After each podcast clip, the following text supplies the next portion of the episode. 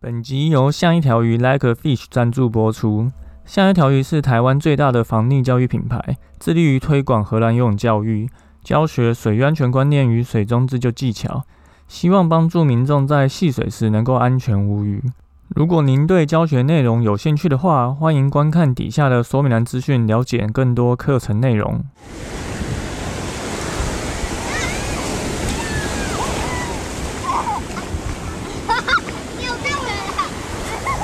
现在时间下午五点钟，海水浴场关闭，请尽速从水里上来，谢谢。t i g e Fish 创办的第四年，哈，那拜疫情所赐，虽然我们是第四年，但似乎只经历了一点五个正常的夏天。那我们希望能够帮助台湾，能够多注入一些防溺教育的知识，哦，帮助大家避开溺水风险。安心玩水，开心回家。那也很高兴受到这个评审的青睐吼。那这个活动它在十一月十二号跟十三号会有两场可以见面，看到其他一些未来大人物的一些分享。那大家都会去讲一些可能关于自己为什么要做这些事情，以及。对这些我们想要执行的理念有什么样的一个期待？那焦哥那一天也会在现场，所以如果你有兴趣的话，就一样会把这个报名的活动链接放在底下的说明栏，大家可以去看看哦。好，那就来讲本周的新闻报报。本周一样三件事情跟大家说。第一件事情要来讲说意外落水穿过障碍物的方法，水中睁眼。很多人都有戴隐形眼镜吼，那我们其实就会发觉，就是隐形眼镜的时候，你会用生理食盐水去洗那个镜片嘛？因为焦哥其实以前也是有戴隐形眼镜，那后来因为镭射，现在就没有近视。那你会发觉生理食盐水碰到眼睛其实是不会痛的，所以这个其实也代表一件事情：眼睛本来就可以在水里面张开，只是我们在游泳池，你眼睛碰到水会痛，是因为游泳池的水中里面有氯，所以如果你去干净的溪边或海边，张开眼睛的话，其实眼睛是不太会有感觉的。这个在焦哥已经在各大溪边、海边有实测过哈，所以记得要挑干净的海边，请不要去太浊的地方来尝试这件事情。那要做到这件事情，其实只需要一点点的勇气而已，因为它其实没有太多技巧。焦哥有拍一个示范影片，那一样会放在底下的说明栏。首先呢，你在空气中，你先把你的眼睛闭起来，然后把头没入水中，以后再慢慢把眼睛打开，拉长你眼睛接触到水跟空气的时间，基本上你其实眼睛就比较不会痛了。那有些人就问焦哥说，眼睛在水里面打开，真的能够看得清楚吗？我们其实看过很多电影啊、偶像剧、电视剧，其实都演说，哇，这个。男主角很帅啊，跳到水中里面，然后把那个女主角从水里面捞上来。那真的能够看得这么清楚吗？我们其实眼睛能够看得清楚，是因为光线透过空气的折射到我们眼睛，所以我们可以对焦。所以如果你是在水里面没有带蛙镜又打开眼睛的情况下，其实你没有空气层去帮助光线做折射对焦，所以不管你是有近视。还是没有近视，其实你在水里面都是看不太清楚。我自己的感受啊，大概就是像近视六七百度一样，你能够看到水里面的东西，你可以看到它的颜色，可是你没有办法看清楚它，比如说写了什么东西之类的。另外，也有人问焦哥说，戴隐形眼镜可以张开眼睛吗？也可以，因为焦哥以前戴隐形眼镜在海边当救生员的时候，也会在水里面把眼睛张开，只不过。隐形眼镜是透过表面张力吸附在眼球上的，所以如果我们在水里面的时候就少了这个表面张力，所以隐形眼镜就有可能会飘走。那到底为什么我们要在水面打开眼睛呢？其实我是不建议大家长时间这么做，因为你不管在泳池、溪边、海边，不管你眼睛会不会痛，其实都有可能因为。水里面会有细菌，然后就会可能有感染。那除了细菌以外，可能会有一些杂质啊、寄生虫啊。所以，即便你没有感觉到不舒适，但你还是有眼睛感染的风险。那为什么要打开呢？我们为什么要练习这些？主要是因为我们在出意外的时候，其实是不会有蛙镜的。你有可能会意外落水，你要穿过一些翻覆的障碍物啊，然后可能从独木舟底下游出来啊，穿过一些岸边的礁石。所以我们只需要。敢把眼睛打开就好，因为你敢打开，你能够看清楚前面的方向，光在哪边，水面在哪个位置，那你就可以判别这些状况，然后再慢慢的游出来。所以我们可以只要敢把眼睛打开就好，但我们不需要一直游泳的情况下把眼睛打开。另外，有可能会需要打开眼睛情况，大概是啊，现在大家都会带你说手机嘛，装在手机防水袋，或是带 GoPro 啊这些东西，你的项链、手表，如果不小心掉到水里面的话，这么贵重的东西，我猜大家就敢把眼睛打开。那焦哥有一些关于这个水中睁眼的示范的影片哦，那一样有写着一个文章呢，会放在底下说明栏资讯，大家一样可以去看一下这个文章。好。呃，第二个是一个新闻，是潜水客漂到垦丁外海被救回来。这个是在发生在垦丁船帆石附近哈，我不知道大家听众身边有没有在潜水的朋友。这一个月其实有的话，你的版面应该被洗的蛮严重的，有所谓的沙丁鱼风暴，就出现在垦丁的船帆石的附近。因为以前可能都是要去。国外潜水才比较容易看到这个情况下，就现在突然肯定可以看到，所以很多人就趁着现在夏天还没有呃水没有很冷的时候，然后赶快去那边去拍照啊潜水。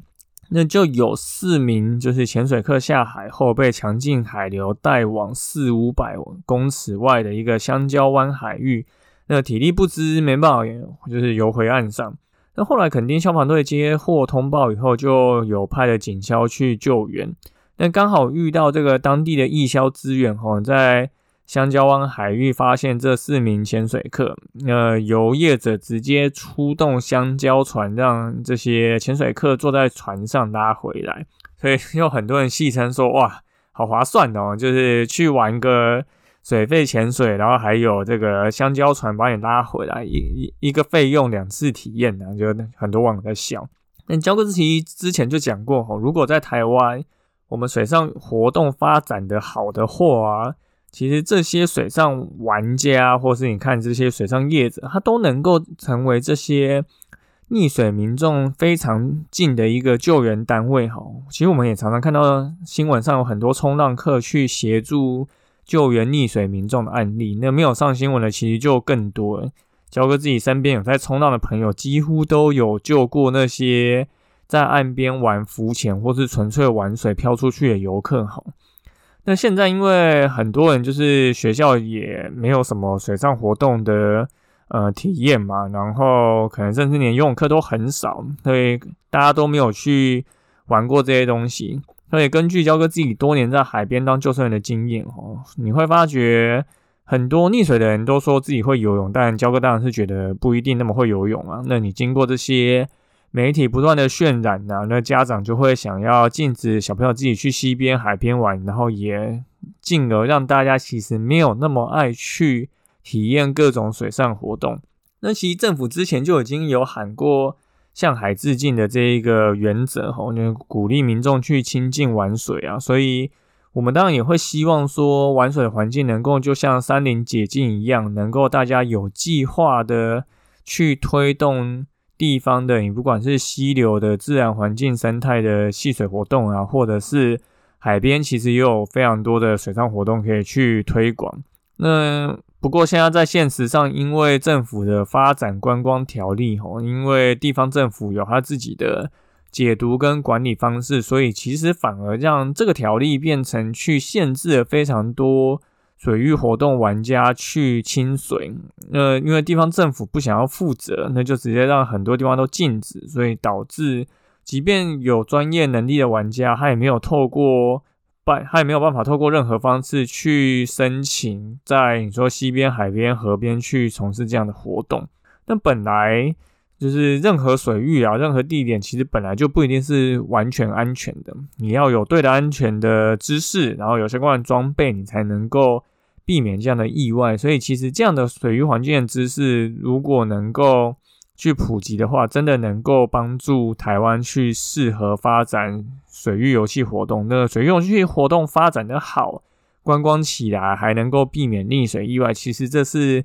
相辅相成，非常有帮助的吼。所以关于台湾为什么四面环海却不盛行水上活动相关的一些政策的讨论，焦哥其实以前也有写过文章，那大家一样可以去说明栏看一下焦哥写过这一篇文章。最后一个水域活动的资讯哦，就是请大家活动前先查询业者是否有带团发生意外过哈。因为在上礼拜发生了一个水上活动意外，就是有五个人去花莲滑 SUP，结果因为浪太大回不了岸边，那就警方消防就出动嘛，所以先用。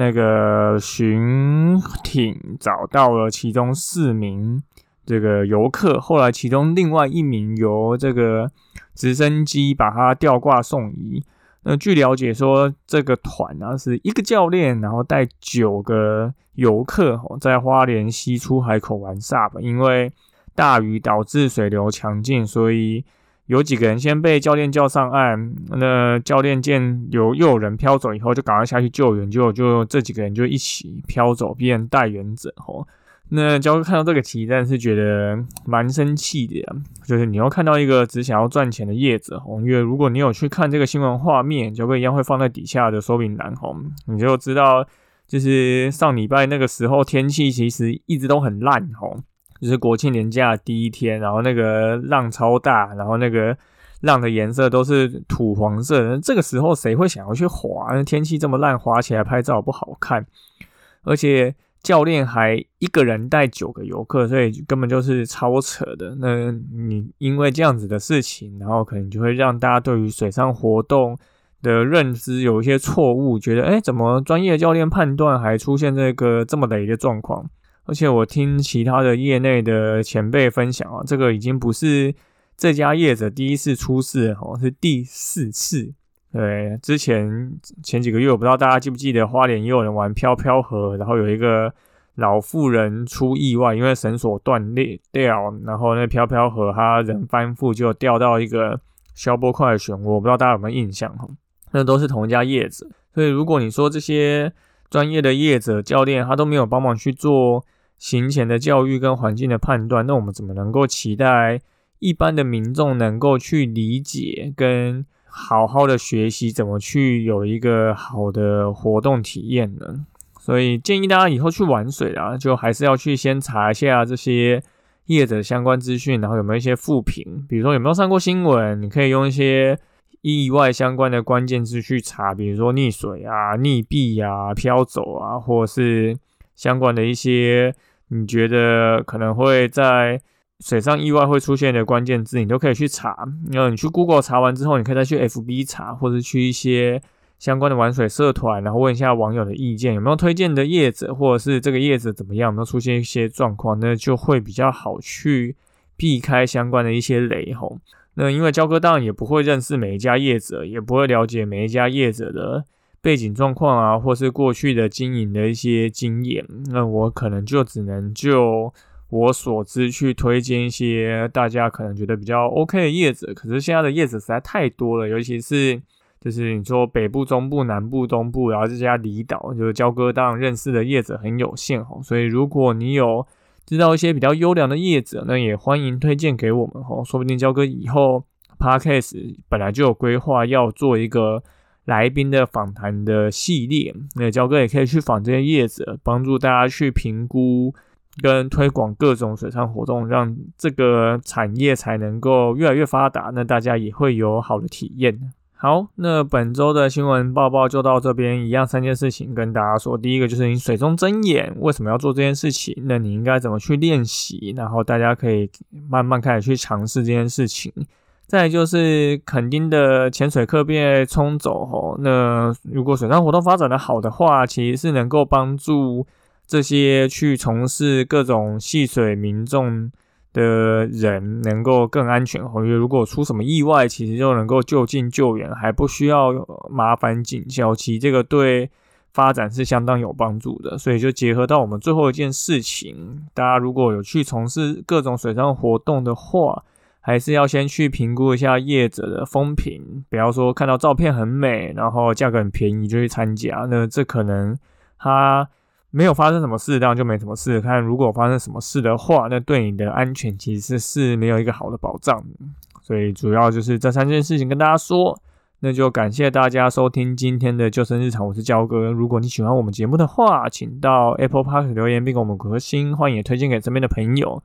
那如果你有 IG 账号，也欢迎私讯跟我们说你想要听什么样的主题。那我们下次就下礼拜再见喽，拜拜。一件事情。大家如果有去从事各种水上活动的话，还是要先去评估一下业者的风评，不要说看到照片很美，然后价格很便宜就去参加，那这可能它没有发生什么事，当然就没什么事。但如果发生什么事的话，那对你的安全其实是没有一个好的保障。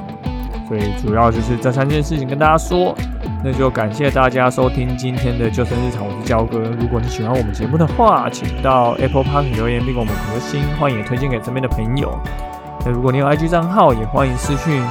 跟我们说你想要听什么样的主题。那我们下次就下礼拜再见喽，拜拜。